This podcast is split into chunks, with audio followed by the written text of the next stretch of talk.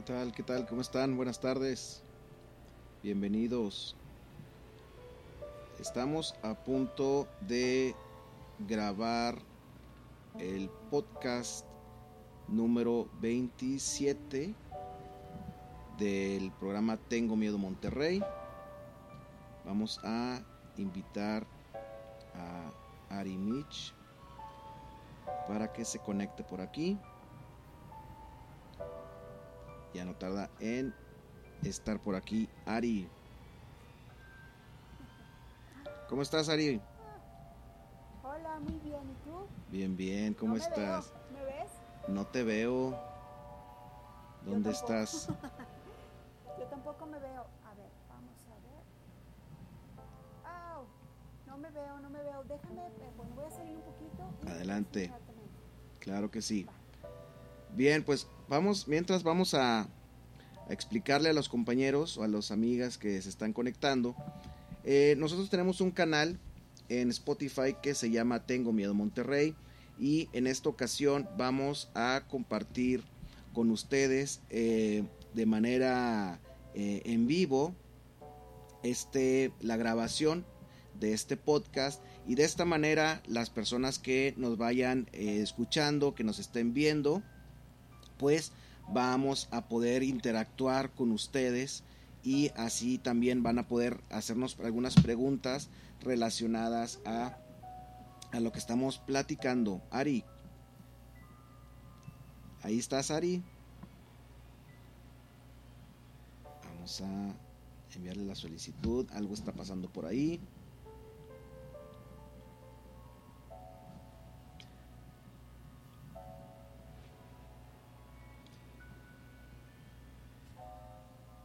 Bien, vamos a...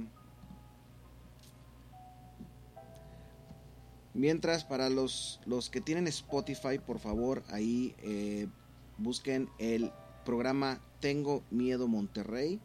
Y ahí es donde nosotros estamos subiendo pues material relacionado al tema paranormal. Eh, hablamos de casos que van saliendo día con día, pues de gente que pierde la vida, gente que le quita la vida a otros de maneras pues muy muy interesantes, muy diferentes, eh, situaciones paranormales que por ahí van van saliendo eh, en las noticias. Ahí vamos a poderlo estar eh, platicando y es así como podemos nosotros pues eh, invitarlos a que nos escuchen en vivo y también nos vayan compartiendo alguna algún relato, alguna opinión respecto a esto que, que estamos eh, platicando en ese momento. Y es por eso que eh, podemos eh, hacerlo en vivo. Mira, ahí está Ari, excelente Ari, qué bueno que pudiste. ¿Nos escuchas? ¿Me escu- ¿Cómo me- estás? ¿Nos escuchas bien? Sí, ¿ustedes a mí? También, muy bien. Bien. Hola, pues qué gusto, qué gusto saludarte. Bienvenidos todos los que estén uniendo eh, a este en vivo, el primero que tenemos, ya sea, bueno, pues los amigos de Arimiche o bien de Lo Paranormal Monterrey. Es ¿Cómo correcto, están? ahí está. Pues les, les está- les estaba platicando aquí a la, a la audiencia de, del concepto de lo que estamos haciendo en este momento y qué es lo que vamos a, a- a hacer. Bien, fíjate, vamos a abrir este podcast en vivo que, que estaba diciendo que era el número 26, pero ¿qué, qué número es? Creo que es el 27. El 27. 26 o 27, por ahí. siempre, me falla. Bien, fíjate bien. A Vamos a abrir este, este podcast con una pregunta. Fíjate bien. Sí. eh, a- ahorita está muy de moda que la gente se, se tatúa, ¿verdad? Entonces, quiero preguntarles a ustedes, los que están escuchando o en este momento que nos están viendo, ¿tienen tatuajes? ¿Han pensado que eh, esta situación eh, puede promover que por ahí las cuestiones demoníacas nos estén siguiendo? ¿Tú tienes tatuajes, Ari? Sí, aquí está, mira. Híjole, no, hombre, eres una diabólica. Yo sí tengo Ay, no, algunos, algunos varios, todo. Voy de- ay, todo- madre todo- santa. todo lleno. Bien, pues Yo fíjate. quiero más, quiero más. Fíjate, sí, de hecho se hace, se hace como que vicio. Mira, eh, una página, una página relacionada a las cuestiones religiosas, por no decir al, al tema de los exorcistas, publicaron hace unos días eh, un tema o un, artículo relacionado hacia la gente que tiene tatuajes. Siempre se ha dicho, al menos aquí en México, eh, en algún tiempo atrás, las personas que, tenían tatuajes pues eran, eran mal vistas, eran catalogadas de, pues, de muchas cosas, ¿no? Eh, pues de gente de pandillas, gente que ha estado en la cárcel, gente que ha hecho cosas malas, ¿no? Pero bien, es por eso que esta página comparte el siguiente artículo. Dice de esta manera. ¿Es demoníaco hacerse un tatuaje o un piercing? El padre Fortea responde. El padre José Antonio Fortea es un reconocido exorcista de España que él es discípulo o fue discípulo de eh, el, padre Gabriel Amort, que fue uno de los más importantes exorcistas del Vaticano. Y es este padre que publica este artículo y dice lo siguiente para que estén atentos todos aquellos que tienen tatuajes. Dice, hay personas que preguntan si los tatuajes o los piercings son algo demoníaco. La respuesta es no. Solo es demoníaco aquello que tiene una relación directa con el demonio. Por ejemplo, eh, el tatuar el cuerpo como eh, ponerse piercings no es una ofensa a Dios. No hay ninguna voluntad de ofenderle. Incluso en casos en los que la tinta para tatuar puede hacer puede haber sido, como eh, hacen algunos, consagrada al demonio. Esto no necesariamente afectaría a quienes hacen uso de los tatuajes. Consagrar la tinta al demonio es simplemente que esa persona invoca al demonio. Si se eh, invoca al demonio pueden suceder cosas malas, físicas o espirituales, pero no es infalible. Dios puede poner en su mano eh, para detener esa acción del demonio, señaló. Entonces, no es algo demoníaco, solamente si lo que te estás tatuando realmente es algo como una ofrenda al demonio o al diablo o alguna entidad negativa, entonces sí tendría un significado pues oscuro. ¿Qué tal? Así es, pues mucha gente, digo, es que todo depende eh, también. Por ejemplo, yo, yo he visto, señora, mi mamá me puso una regañada por este tatuaje, es el nombre de mi hija, y le puse ahí unas, unas manchitas de pintura, pues está bonita. Este, pero mucha gente dice, ay no, es que este, no puedes modificar tu cuerpo, este Dios te hizo, es un lienzo, eh, no debe haber unos tatuajes porque estás este, pues blasfemando. Pero yo pienso que eso más que nada lo digo con todo respeto, es cuestión eh, de las personas que tienen otro pensamiento, que lo respetamos muchísimo, tengo que decirlo, o que probablemente sea alguna cuestión de alguna escritura o algo que esté en la religión, pero si bien lo dices y también es muy cierto, hay gente que sí ofrenda algún tatuaje. Precisamente hoy en mi Facebook vi este, a, un, a un buen amigo eh, que se lo ofrece a, bueno, pues a, la santa, ya saben que no lo quiero decir porque yo sí creo en eso y me da miedo. Entonces, este, bueno, pues eh, lo hizo como una manda, ¿no?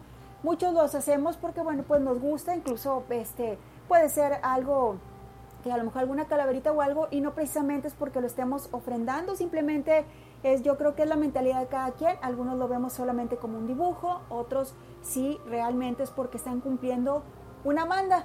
Pero pues bueno, yo creo, amigo, que si será verdad que pues ya estamos condenados, puedo estar bien condenadota porque me voy a hacer más tatuajes. Pues sí, pero bueno, como, como bien lo dice el texto, eh, ya depende de cómo, eh, o el, el, el concepto o el significado, mejor dicho, gracias, de que le estamos dando, ¿no? ¿Cuánta gente no, no se pone un tatuaje, bueno, más que un tatuaje, un piercing no, ¿verdad? Pero un tatuaje eh, alusivo a la familia, a la unión familiar, a, a, ese lazo que tenemos con los hijos, con las hijas, con, con la pareja. Entonces, yo creo que esto es como los anillos, ¿no? O sea, los que se casan y todo y, hacen el ritual este católico de, del matrimonio. Bueno, pues ahí está el anillo, eh, que es un significado de, de ese momento Igual el tatuaje, ¿no? Si tú lo pones, en este caso, como una ofrenda hacia alguna deidad oscura o etcétera, bueno, ese va a ser el significado que va a tener. Entonces, bueno, pues tatúense calaveras y todo lo que ustedes quieran, siempre y cuando sea como algo que te guste, porque también si tienes algo oscuro, posiblemente eso también te vaya atrayendo cosas que pues que no debemos de tener por ahí, ¿no? Bien, sí, de, este, hecho, fíjate que quiero compartir algo breve. Este, con todo el respeto, lo, lo digo.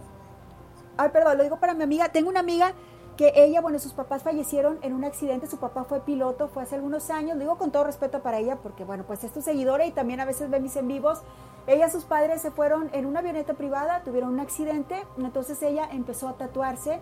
Eh, primero empezó con un avión en honor a sus papás y después eh, puso eh, la fecha de nacimiento de ellos, luego la fecha de, de la muerte y luego siguió con un tatuaje, este, bueno, que eso siempre dice, no sé si sea un mito, que cuando te tatúas el nombre de una pareja, inmediatamente cortan. A ella sí le sucedió, pero después le dijeron que era algo como, como malo tener ahí una fecha de muerte y ya lo cambió por otro tatuaje.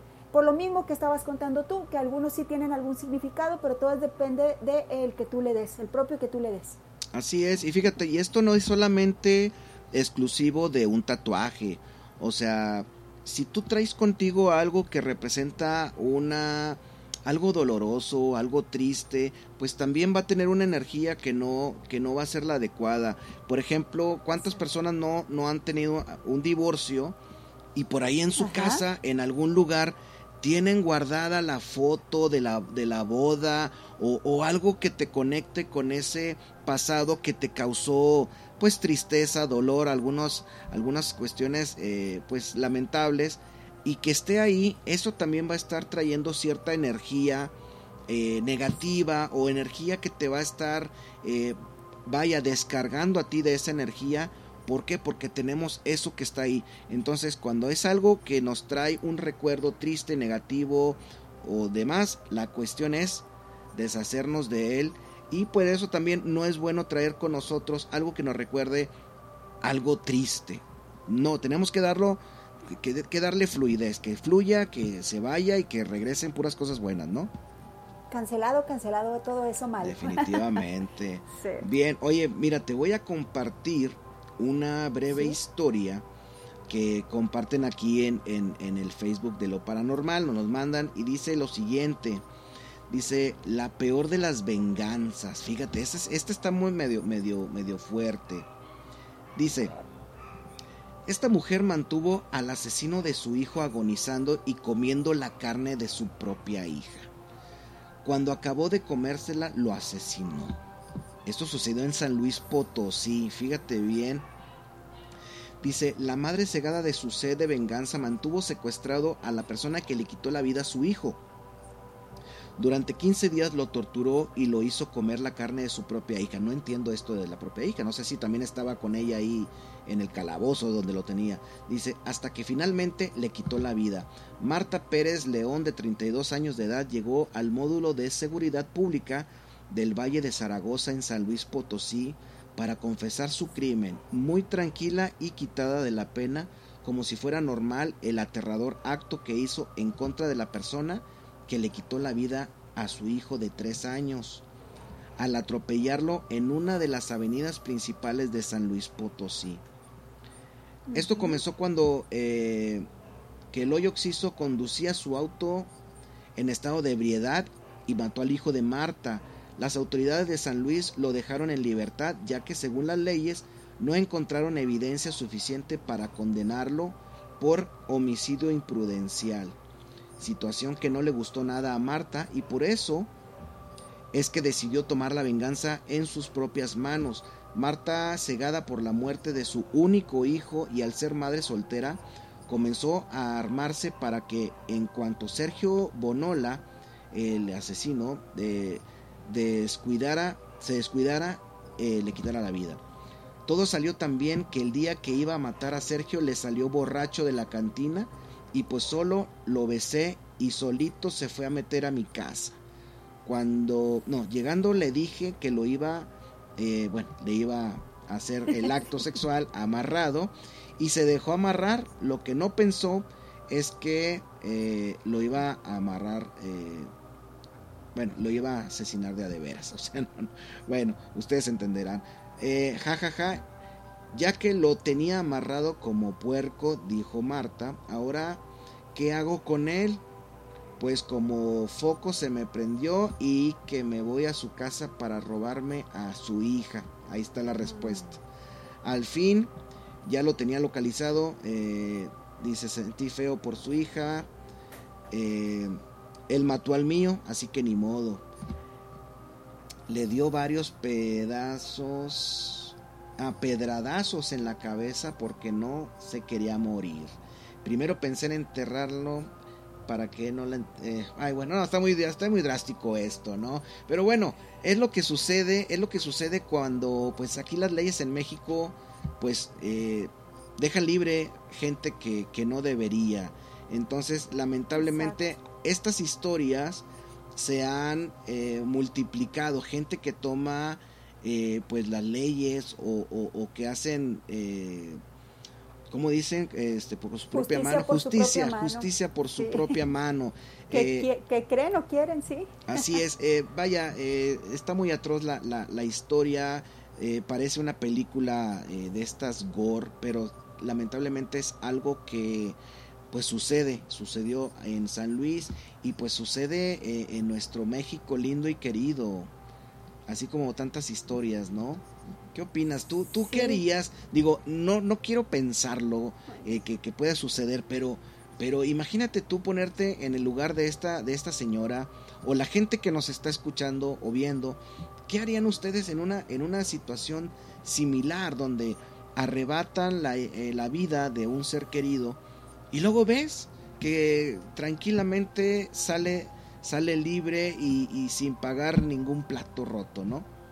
¿Qué harían ustedes? ¿Qué, harías tú, Ari? Bueno, se me revolvió el estómago. Sí, sí, sí. Hace ratito apenas iba, iba a comer, la verdad, o sea, este... No, no, está bien, no, es que, es que de verdad, de verdad, amigos de TikTok, es una, y de todas las redes donde, donde, nos estén viendo, donde hayan compartido el video, muchas gracias, es algo bien atroz. O sea, sí, lamentablemente la justicia está mal. Este, yo creo que en, en mi caso, ay, es que no sé, no sé qué haría, la verdad, es que es algo bien, bien duro, pero o sea, quitarle la vida a otro niño, eso sí, jamás. Estoy súper segura de que no. Porque esta persona lo que hizo fue que, este, bueno, a ella se le murió su, su hijo en este accidente y luego ella fue por el, por el hombre este que lo agarró borracho, que es lo que nos está contando Gus. Pero fíjense, eso también que quede como moraleja hombres, no sean tan fáciles, porque esta mujer se lo llevó de la cantina, lo amarró, entonces bueno, pues eh, pasa esto, pero va, va, por, va por la niña, a ella se le murió su hijo, va por la niña, que no especifican la edad en esta nota, va por la niña, se la lleva, es cuando ya lo que pronunció mi amigo, que bueno, lamentablemente la hace que pierda la vida con las piedras en la cabeza, entonces se la dio a comer a la persona que se llevó de la cantina. Y, no le dijo nada, o sea, se la estuvo dando de comer y ya casi al último le dice, ¿sabes qué es lo que te has estado comiendo?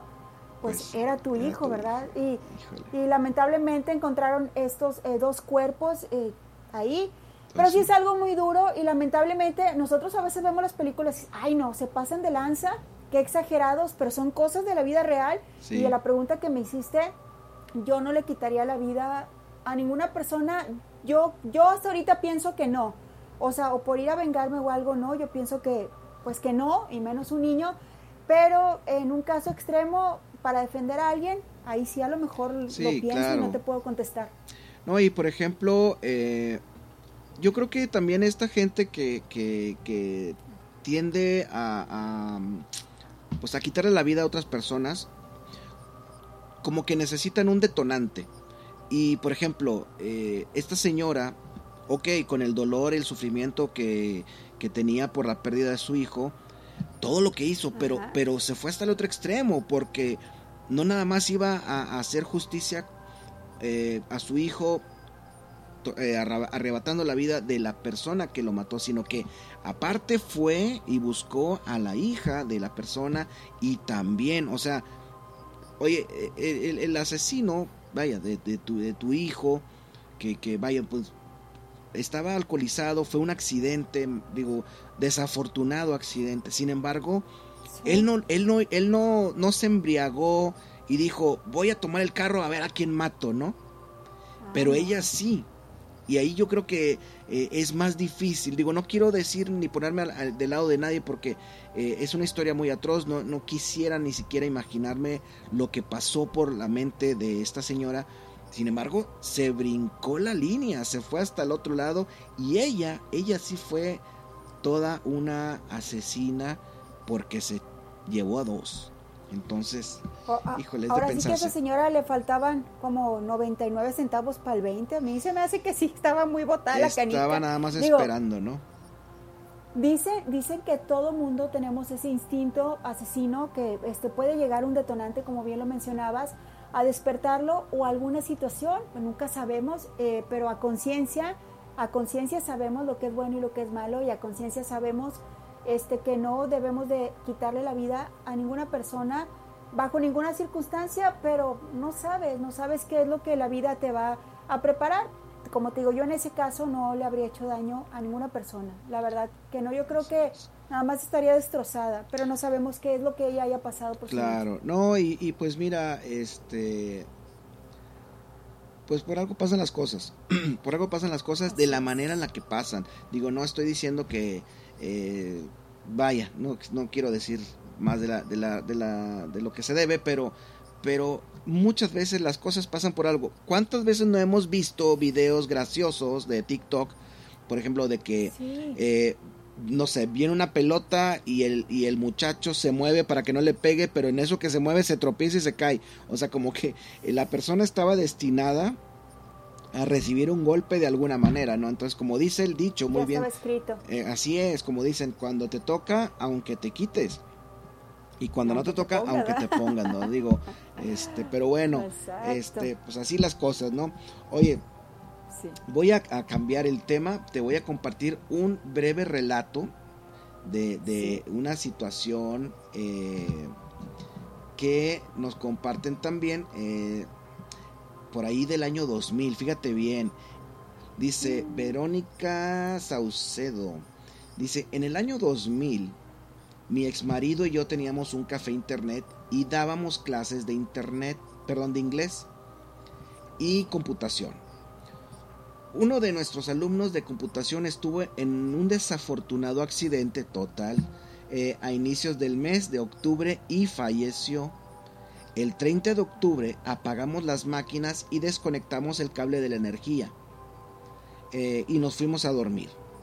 A la una de la mañana aproximadamente se oye que una computadora se activó, se le activó el protector de pantalla con el típico sonido de Windows pero con el volumen al máximo.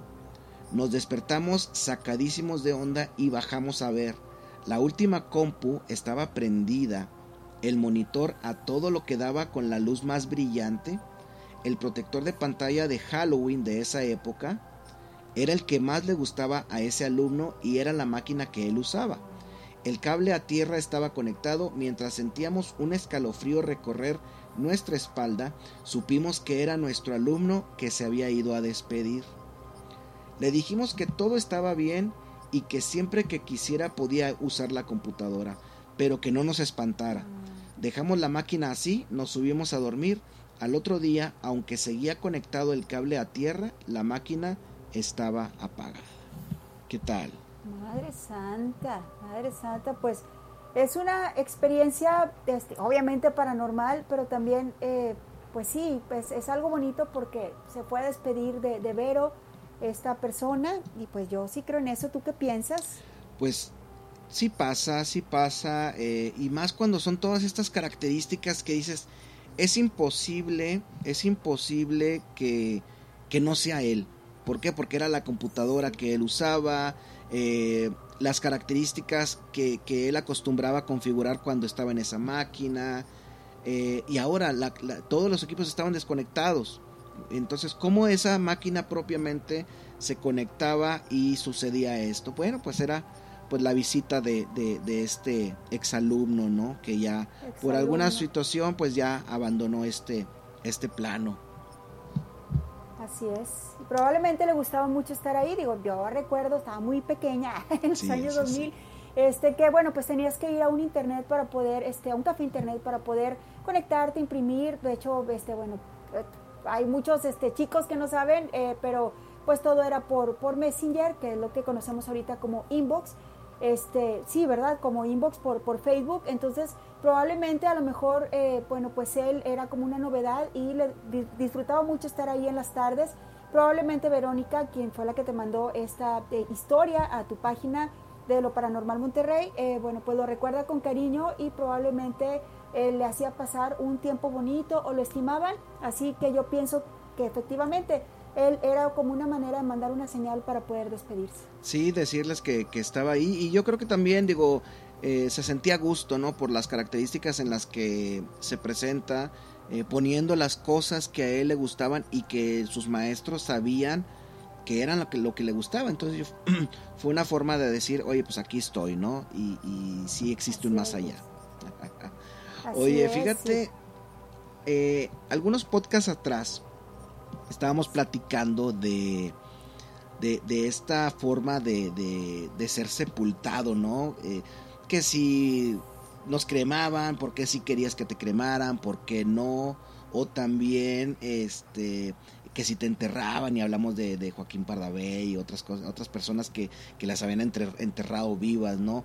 Pero imagínate, hay otra forma que está surgiendo para ser enterrado, pero una forma de ser enterrado amigable con el medio ambiente.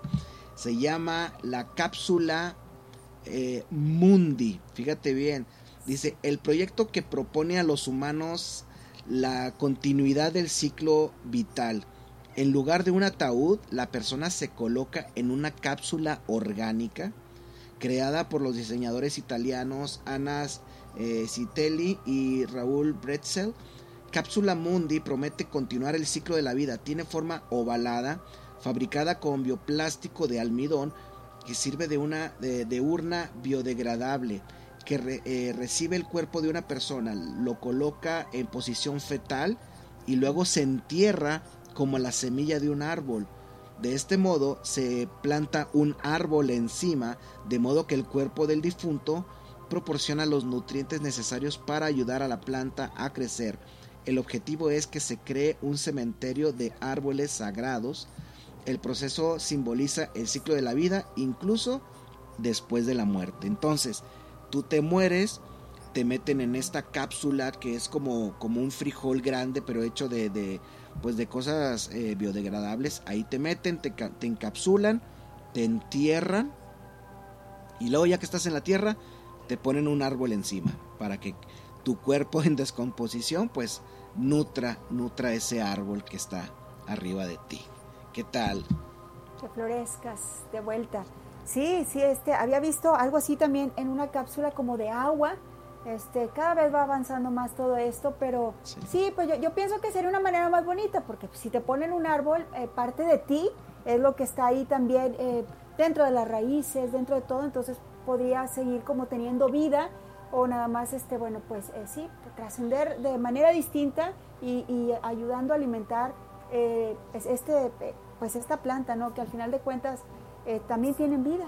Así tienen Vida. Era lo que decían en, el, en, el, cementerio donde está sepultada Celina, así lo habían hecho. Habían puesto un árbol, obviamente a Celina la sepultaron de manera tradicional, pero eh, bueno, pues comentaban, ya que lo acaban de quitar hace poquito, que era como una manera de que el árbol estaba en la misma tierra, que es la misma tierra que estaba pues eh, abrazando o abrigando los restos de la reina del Tex-Mex y que, eh, bueno, pues ya sabes, en la descomposición y todo eh, sale y era como una manera de, que ella volviera a tener vida o, de florecer.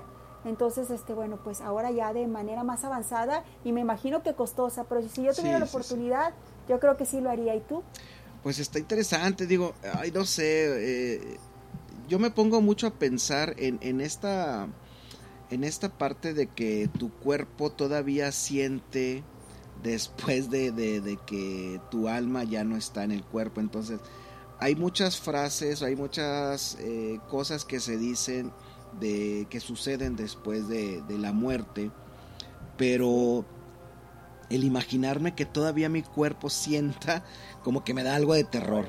Imagínate, o sea, yo, yo me pongo a pensar, veo la foto donde está el, el, cuerpo en posición fetal adentro de esta cápsula y como que... Como un capullo. Sí, sí, sí, pero imagínate... De las mariposas. Ahí, exacto, ahí, ahí en la tierra, eh, oscuro, eh, como que con la, con la presión de la tierra, yo creo que eh, me da cierta claustrofobia. Digo, pensar en eso, ¿no? agarré aire porque siento, o sea, soy bien así, bien, este, como bien, extrema, o sea, estoy poniendo atención y, por eso me aprendo las cosas rápido porque pongo mucha atención, por ejemplo, hace ratito, no lo vayan a malinterpretar, o sea, Dije que apenas iba a comer, pero me dio mucha tristeza que sucediera esto y no podía imaginar que esta persona estuviera, eh, bueno, pues alimentándose de los restos de su pequeño, lo digo con todo respeto.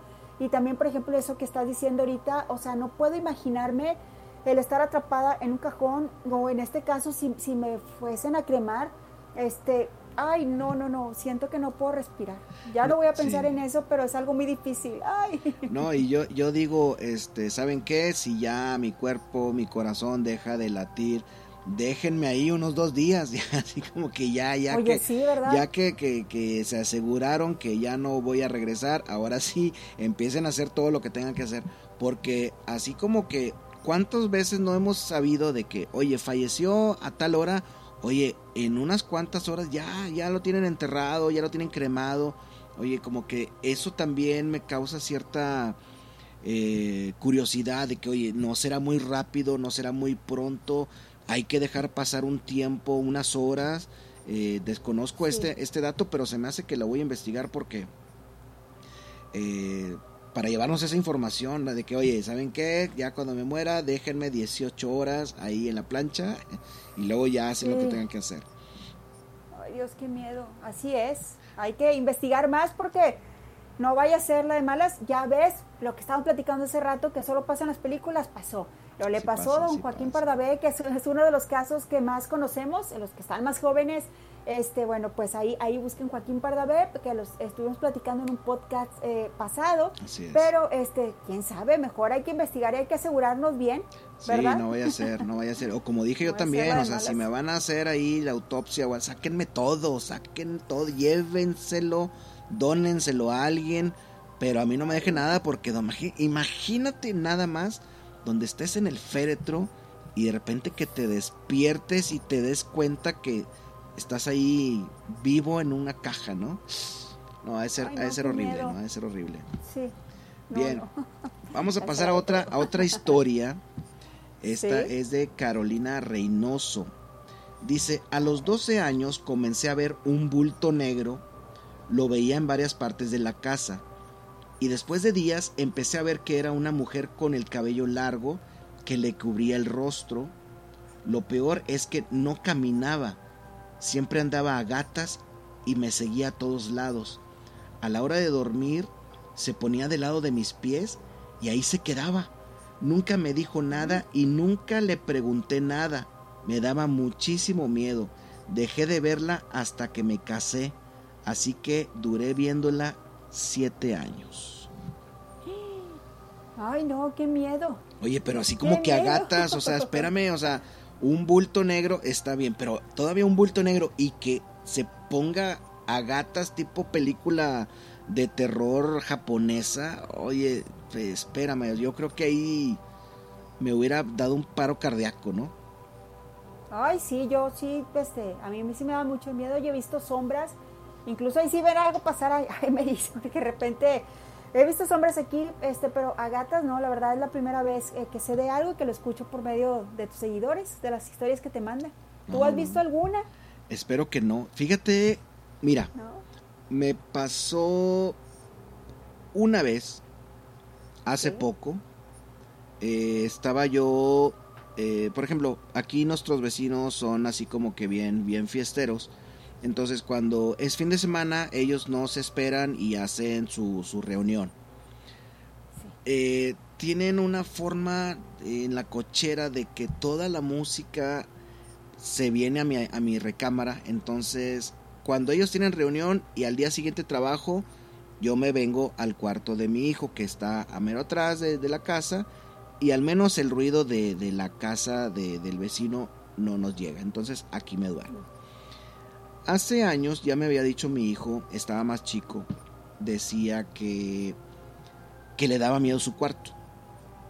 Entonces, una vez de estas tantas que tenían los vecinos una, eh, una reunión yo me vine a dormir con él. Entonces, eh, a medianoche, no sé qué horas hayan sido, una, dos, tres de la mañana, escucha, escuché como si la caja de, de juguetes la cargaran y la azotaran en el suelo. Entonces, yo me levanto del estruendo, pero me levanto así de que disparado, o sea, me incorporo acostado en la cama, o sea, me incorporo, o sea, me quedo como sentado y me quedo, eh, ¿qué pasó? Oye, pero empiezo a, empiezo a revisar, oye, porque yo dormido, estaba profundamente dormido, no, no distinguí, no distinguí qué fue eh, lo que pasó. Sin embargo, yo, yo asocio el sonido como que si hubieran agarrado la caja y la azotaran. Eh, ya como que ya dejé prendida una lamparita y me quedé dormido. No le presté mucha atención, mi hijo estaba totalmente dormido. Dices tú, no sé, a lo mejor fui yo, estaba soñando, no sé. Bueno, así quedó. Pasa el tiempo, no, no sé, unos 6, 7, 8 meses. Le pintamos su habitación, cambiamos de lugar la cama y por alguna razón me vuelvo a dormir con él Oye, lo mismo, pero la caja de juguetes estaba en otro lado, como si la patearan. Me levanto, oye, pero ahí sí yo ya, ya un poco molesto, me refiero a la entidad o algo que estuviera por ahí, oye, porque ya eran dos veces similares. Yo en mi cuarto, o sea, tenemos eh, el cuarto, mi recámara está al lado y nunca me había pasado nada. Eh, entonces ya me, refiero a la entidad que anda por ahí, ¿sabes qué? Este, no me estés molestando, déjame dormir y se acabó. Me dormí sin problemas. En otra ocasión, fíjate, me sucedieron como cuatro cosas. Eh, en otra ocasión, mi, hija para ese entonces empieza, eh, como que ya se enteró de que eh, yo exploraba cuestiones paranormales y todo esto. Entonces, una noche me dice, o empieza, perdón, ella empieza a decirme, papá, es que como que escucho como unas garritas abajo de la cama o en la pared o en la puerta. Dije, bueno, también cuando, cuando se entera de esto, ella empieza como que a ver películas de terror, pero, pero infantiles, o sea, no, no, no las que son así muy crudas. Este, entonces, y dije, bueno, pues ha de ser su gestión. Tenemos seis perros en la casa, ¿no? Dos grandes y cuatro chicos. Eh, nos siguen para todos lados. Entonces yo dije también, pueden ser los perros, tenemos bastantes perros, ¿no? Eh, en una ocasión me vengo otra vez a dormir al cuarto de mi hijo. Seguramente mi, familia tenían aquí, este, pues que estaban comiendo pizza, viendo películas, pero yo me tenía que despertar temprano. Entonces me, me, voy al cuarto de, de mi hijo. Para esto, mi hija me había dicho, oye papá, es que yo escuché como si abajo de la cama rasguñaran bueno, X, pues a lo mejor había un perro abajo, ¿no? Yo me acuesto, yo tengo un perro, bueno, todos los perros de aquí son rescatados, entonces como que nos tienen un amor incondicional increíble, entonces eh, si yo me despierto bajo de, las escaleras, me reciben como si no me hubieran visto en 20 años, ¿no? Entonces yo me adelanto, me meto al cuarto de mi hijo, apago la luz, cierro la puerta y escucho efectivamente unas garritas dije, ha de ser Moncho que quiere acostarse conmigo. Moncho es un chihuahueño eh, que, me sigue mucho. Oye, abro la puerta y no había nadie, no había ningún perro. El perro, el perro te espera a que abra la puerta para meterse. Digo, ya los ah, conozco. Oye, abro la puerta y no había nadie.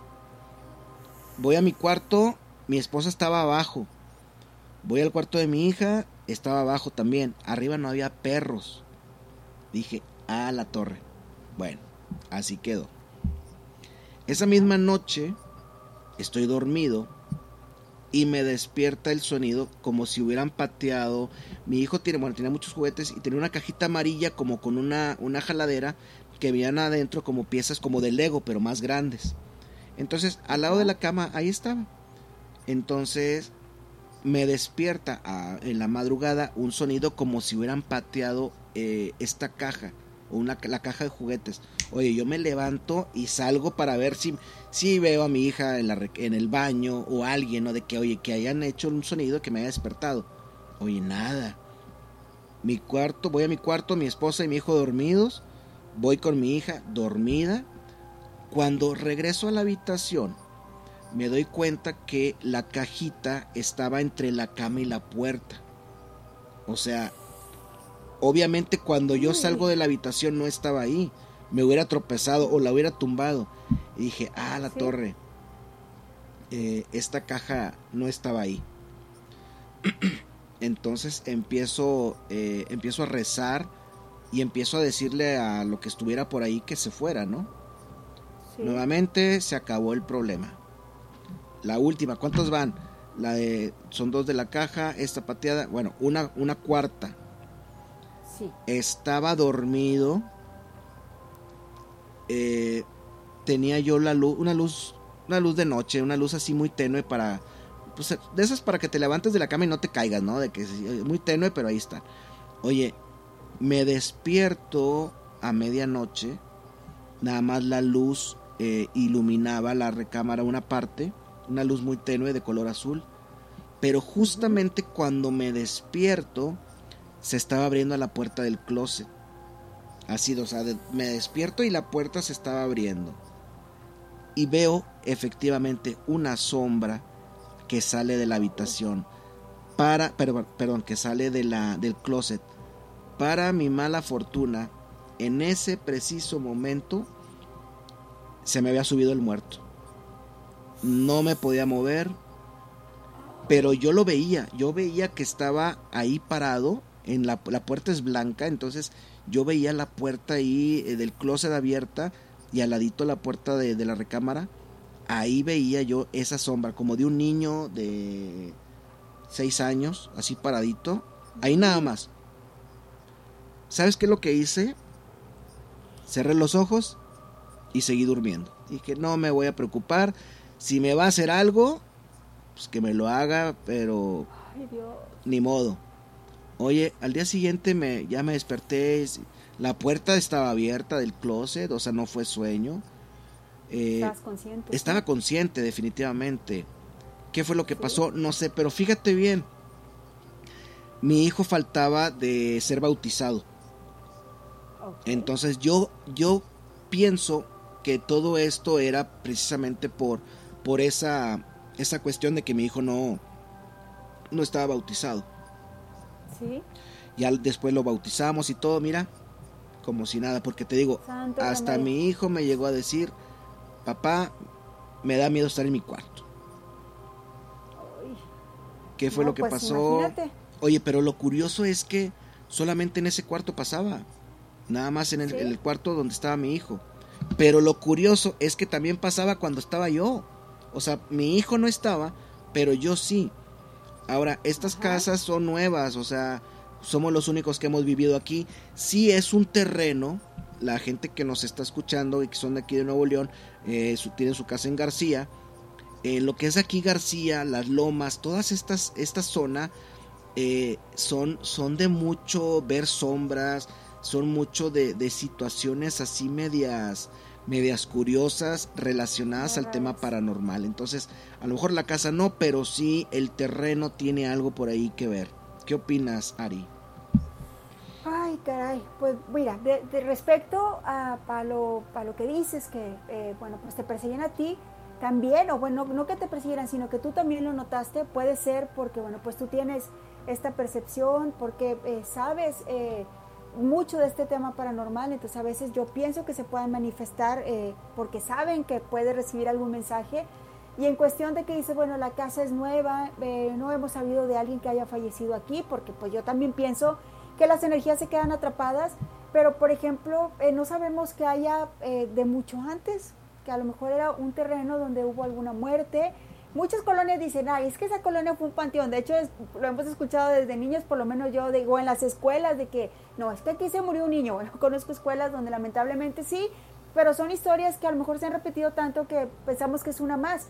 Aquí en la colonia donde yo vivo, eh, que está cerca de Palmas, en Apodaca, eh, sí, sí pasó que, bueno, pues en las casas cuando la estaban construyendo, un, chico eh, de una de las estaba arriba y bueno, pues eh, vino un viento muy fuerte y es real, o sea, es real porque la colonia es nueva, yo vivía en la colonia de enfrente, en Petroplex, entonces, este, bueno, se veía ahí las patrullas y todo donde él cayó y bueno, pues lamentablemente pierde la vida y decían que se veía por muchas de las casas que él anduvo construyendo. Entonces, este, bueno, pues se siente muy raro. Por ejemplo, en mi casa, que es su casa, este, una vez estaba yo precisamente aquí en este cuarto, en esta cama, yo estaba dormida y de repente se sintió como que temblaba, pero horrible, como si fuese un temblor, que hasta mi hija este, me dijo, mamá, mamá, está temblando, y yo estaba dormida y han pasado cosas muy raras, este, pero pues sin explicación, entonces yo, yo pienso que podría ser algo así, ¿verdad? Alguien que haya fallecido antes de la construcción de la colonia o de las casas, o a lo mejor hubo algo aquí porque esta casa sí es usada y no me dijeron, este, no sé, cosas muy raras. También he visto sombras, también se me ha subido el muerto. Yo quisiera que se me subiera un muerto como Paul Walker, pero no, aquí otro tipo de muerto porque se veía muy feo y no, no me dejaba moverme. Y yo también estaba consciente así como tú. No sé qué opinen nuestros amigos que les haya pasado algo similar. Pero eso es lo que se me viene a la mente, la explicación que yo creo que para mí, ¿verdad? Fíjate que ahorita que hablamos de, subidas de muerto y todo esto, fíjate que eh, tengo al menos dos, dos conocidos que me han platicado que están acostados y como que efectivamente sienten como que se les sube el muerto, pero pero normalmente cuando se te sube el muerto sientes que todo tu cuerpo está como paralizado y, ves, y muchas veces ves a lo lejos como que ciertas eh, sombras.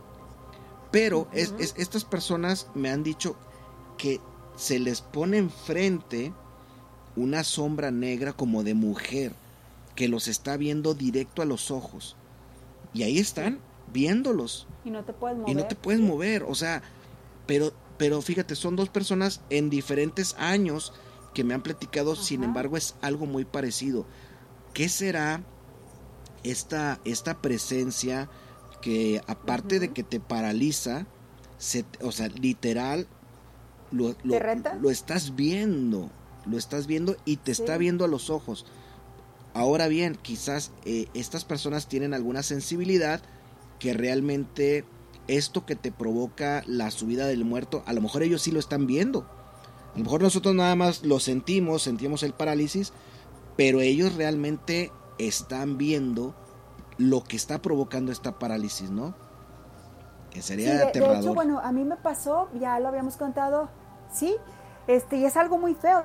Digo, cuando lo, contamos en el podcast, eh, que bueno, lo digo también con todo respeto, este, un vecino que falleció ahí, que eh, se quitó la vida, yo recuerdo que yo lo tenía muy presente, muy presente, entonces bueno, pues estaba dormida y de repente así de la nada sentí, o sea, como eso que se te sube el muerto y yo este, sentí que alguien prendió una luz, la podía ver así como que de reojo, la luz encendida y lo podía sentir a él a un lado haciendo respirando, pero no encima de mí, o sea, nada más a un lado. Y yo me acuerdo que yo decía muchas palabrotas en mi mente, intentaba decirlas, de que vete, que no sé qué, quería rezar y no podía rezar. Yo me sé perfecto el Padre Nuestro y no podía y no podía. como que se te bloquea, ¿no?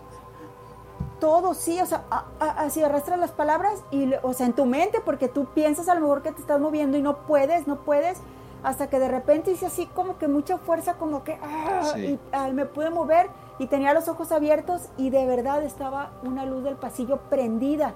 O sea, yo la podía ver, pero por así como la luz por debajo de la... De hecho, volteó a la puerta, hace bien expresiva, como si, como si fuera ese momento, que se podía ver por debajo de la puerta. Mi hija estaba dormida en su cuarto, este, yo con mi esposo, o sea, y ya no me pude dormir, así ya de a tiro, porque fue algo que me aterró muchísimo. Anduve moviendo, dicen que es bueno, que es lo que comentabas tú, mover a veces en los cuartos las cosas, para que se muevan las energías. Me acuerdo que anduve echando agua bendita, puse unas piedras alumbre en las esquinas y luego anduve sumereando con un carbón y un chile y yo decía, ay, que se vaya, que se vaya y ya no volvió a pasar. Pero sí, qué miedo. A mí, a mí me pasó eso, esa fue mi experiencia, pero yo te lo prometo que escuchaba cuando... Pero como, si, como si respirara o batallara para respirar. Sí. Sí, no, como si batallara para respirar. Así era el sonido, de verdad, o sea, no es burla, es en serio. Y yo estaba acostada, que de hecho esa es otra, que dicen que no tienes que tener los pies ni un espejo enfrente de ti, ni tampoco un Cristo. en la cabeza porque es como si te estuvieran velando, ni tampoco los pies para donde sale el sol. Como mi casa, que su casa está muy chiquita, pues el cuarto está pequeño, a veces volteo la cama para un lado y luego para el otro, para donde me den más el clima ahorita, pero estaba precisamente ahorita como, como la tengo y hazte cuenta, ahí atrás es una ventana, en esa parte por donde tengo la mano, ahí era donde estaba parado y yo estaba acostada así con los pies para allá. O sea, qué terror, de verdad es algo horrible que no le deseo a nadie. Una pregunta, Ari, ¿cómo, cómo fue que perdió la vida este conocido tuyo? ¿Cómo fue que se quitó la vida? Pues, lamentablemente, lo digo con todo el respeto del mundo, porque de hecho, pues he estado ahí en que pues, nunca me he metido a su casa después de eso, pero he estado platicando con mi vecina sobre eso. Este, que ella sabe que, me gusta. Se, eh, bueno, ¿por qué, ¿por qué te pregunto esto? Por el sonido al respirar de la entidad. Que, está haciendo un sonido como, como, como de ahogamiento como si estuviera batallando pues de que tiene algo en el cuello, ¿no? Entonces, quizás, quizás ese, ese sonido de porque no estaba respirando normal. Exacto. no, no, no, porque hizo así como ya saben, pero no lo quiero decir. Sí, como que te, te, impactó lo que te dije, como que lo, lo asociaste, ¿no? Sí. Ay, Diosito, ahorita le voy a gritar a mi hija para que venga por mí, tengo miedo. Ya sé. Oye, pues déjame leerte una última una última. No, este lo dejamos para, para otro podcast, pero te voy a platicar rápido otra, otra cosa que me pasó aquí en la casa. Nosotros teníamos, teníamos, bajando la escalera, teníamos un espejo, un espejo grande. Y como que esto generó ciertas cosas. Una tarde estábamos, mi, mi, esposa estaba haciendo de comer y yo estaba ayudando sirviendo la comida en la mesa. Entonces me daba un plato y yo, yo me daba la vuelta y lo llevaba a la mesa. Entonces, en ese inter, eh, me da el platillo y yo me volteo para llevarlo a la mesa y veo que mi hija, a mi lado izquierdo, va caminando rumbo a la escalera, con una bata blanca y cabello, eh, su cabello suelto. Después que pongo el plato en la mesa, me doy cuenta que mi hija está sentada en, el, en la sala. Ah, en eso que regreso a la mirada y yo pensé, dije, para empezar mi hija ni tiene batas blancas tenía como unos seis años. Y el pelo negro largo. Entonces yo la veo que va caminando como, como con la cabecita un poquito agachadita hacia la escalera, pero, pero no le vi la cara, no le vi los pies, no le vi su piel, nomás vi eh, el cabello negro largo que le llegaba como un poquito más abajo del hombro. Así lo traía mi hija, pero mi hija no lo tiene negro, lo tiene más clarito pero en ese momento en esa en esa velocidad en lo que en lo que te dan el plato y te volteas para caminar al, comedor y no dije nada dije en la torre.